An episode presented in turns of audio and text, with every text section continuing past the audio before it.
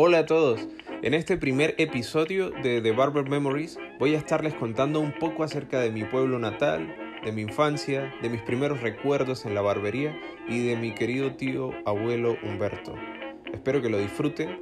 Ya saben que pueden encontrarme en Instagram como Mystic Barber, M-Y-S-T y latina K Barber, y allí espero que me dejen sus opiniones acerca de este episodio.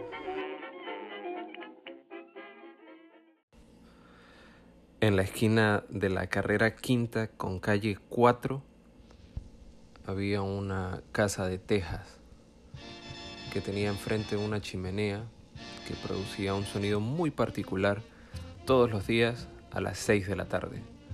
Y así todo el pueblo sabía que se había acabado la jornada laboral. La tintorería se llama Hollywood, que siempre me pareció un nombre bastante glamoroso para un pueblo tan pequeño como, como lo es Tobar, el pueblo donde nací. Tobar es un pueblo que está en la cordillera andina venezolana, pertenece al estado Mérida, tiene un clima muy particular, hace frío en las mañanas y hay rocío, puedes sentir ese olor a tierra y como tiene en la entrada tostadoras de café, por las mañanas sientes ese olor a café tostado, delicioso cuando te levantas. Hace un poco de sol a mediodía y al final de la tarde suele brisar o llover un poco. Es muy conservador,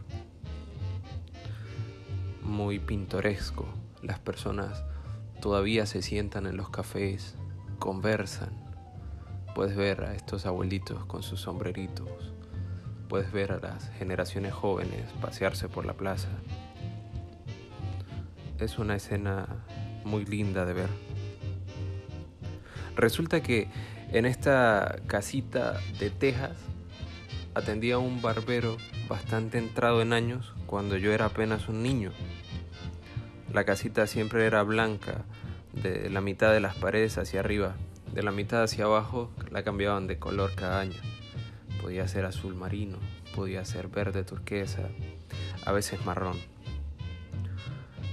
Y justo la acera que bordeaba la esquina de esta casa era bastante elevada, un metro y medio, diría yo.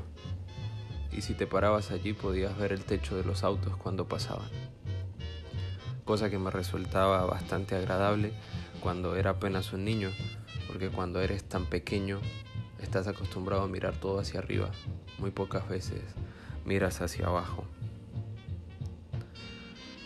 Este señor tenía unos muebles de cuero, unos sofás bastante cómodos de cuero, que combinaban bien con la correa en la cual afilaba la navaja, en la cual le quitaba el rebarbo de metal que le sobra cuando la afila sobre la piedra de amolar.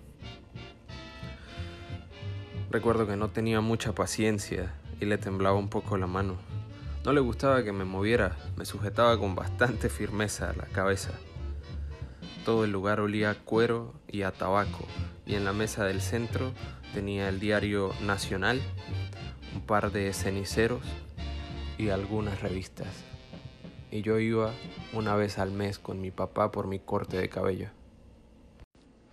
Creo que a papá le gustaba llevarme allí porque le recordaba a la barbería de su tío Humberto. El tío abuelo Humberto Angulo fue el primer barbero de toda mi familia. Vivía en un pueblo más pequeño que está a unos 30 minutos de Tobar. El pueblo se llama Sea, con Z. Mi papá también nació allí. Para llegar a este pueblo tienes que manejar por una carretera llena de curvas, subiendo una montaña una vez allí llegas a una aldea que se llama El Amparo. Usualmente está nublada, hace mucho frío allá arriba, y luego bajas por una carretera similar a la que utilizaste para subir hasta el Valle de Sea. El tío abuelo Humberto tenía la mano suave, dicen sus hijas, primas de mi papá. Dicen que justamente por esto lo buscaban tanto, era su principal habilidad como barbero vivió bajo su propio código moral. Era uno de estos hombres que hacen las cosas a la antigua usanza. Era un señor vieja escuela, un caballero, ¿saben? Caminaba con la frente en alto, utilizaba sombrero, defendía lo que es correcto, pero sobre todo era útil y valioso para su comunidad, para ese pequeño y sagrado grupo de personas que nos rodean a cada uno de nosotros, que conforman nuestra propia comunidad. Y murió siendo valioso y querido por este grupo. Esos son mis primeros recuerdos de la barbería.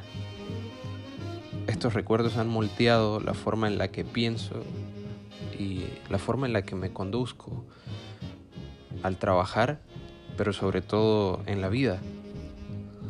Pienso que indudablemente cada uno de nosotros, desde nuestra plataforma, desde, desde el lugar que ocupemos en nuestra comunidad, tenemos la responsabilidad de sembrar de cultivar valores positivos, de hacer que nuestra existencia sea útil para nosotros, para nuestras familias y para ese grupo de personas que nos rodean. Pienso que es la forma más noble de vivir. Pienso que justo así es como construimos nuestra sociedad.